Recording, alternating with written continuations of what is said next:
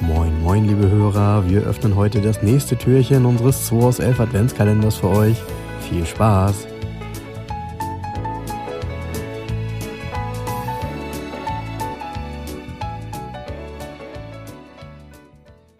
Moin Frank, der Moin, Jens. 22. 22. Türchen. Ich ziehe mal direkt. Weihnachten ne? naht. Oha. Kalter Einstieg. Ja, okay. Dann wollen wir doch mal. Also, äh, wir haben auch hier wieder so ein Quartett, würde ich sagen, aus den 80ern. Ähm, ist es ein europäisches Auto? Nee, Ist ein amerikanisches Auto? nee, Dann ist es ein japanisches Auto. ja. Hattest du nicht mal so ein Auto? Ich hatte nur einen Japaner bisher. Äh, nee, war- zwei. was war Mazda, das? ist Mazda 323, ist das dann GT? Nee, was hattest du noch? Ich hatte äh, noch einen Mitsubishi Sapporo GSR. Ja, ist. Schon Nein. Hast schon geraten. Nein! Ja. Ja, gut, das war natürlich ein super Tipp. Ich meine, ich weiß ja noch, was ich für Autos ja gehabt ich auch. habe. Ich wusste es auch. Du hattest den mit karierten Sitzen, ne? Ich hatte den mit Das wird der karierten hier nicht Sitzen, sein. Ja. Das, guck mal, das ist ein Facelift, ein späterer schon. Das ist eine Nummer später, noch mal eine Nummer größer. Genau, Sapporo 2000 GSR.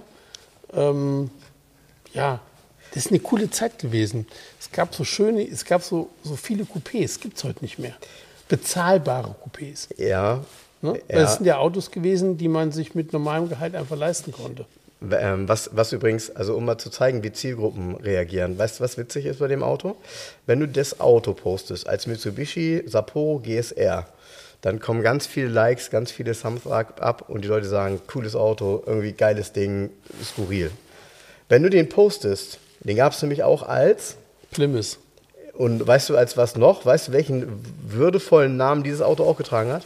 Äh, Challenger. Richtig, Dodge Dodge, Challenger. Challenger. Und wenn du schreibst hier Dodge Challenger, äh, Challenger, Dodge Challenger, Baujahr 78, dann kriegst du nur Schläge, weil die Ja. Leute natürlich als Dodge Challenger, die sagen, ist auch Ja, klar. Es ist Ne? Nebelingenierin gewesen.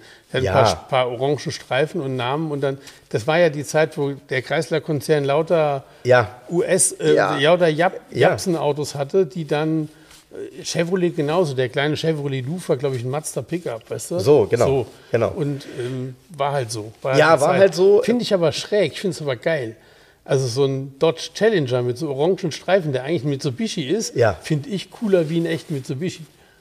Ja, ja, ja. Also nochmal, ich finde das, ich find das alles ja so ganz cool. Also aus deutscher Sicht ja sowieso. Aber bei dem Amerikaner war es natürlich so, dass der, für den ist ein Dodge Challenger, wenn er die Augen zumacht, hat das Ding einen riesen V8. Ja, das ist so ein Schlag in die Fresse. Das ist wie so Genau. ein Mercedes Citan, der erste, der irgendwie so ein Renault Kangoo mit einer anderen Front ist und das war's. Was? Nein. um ja, Gottes ist doch Willen. so. Nein, tausend, tausend Teile anders. Ja, ta tausend Teile anders, genau.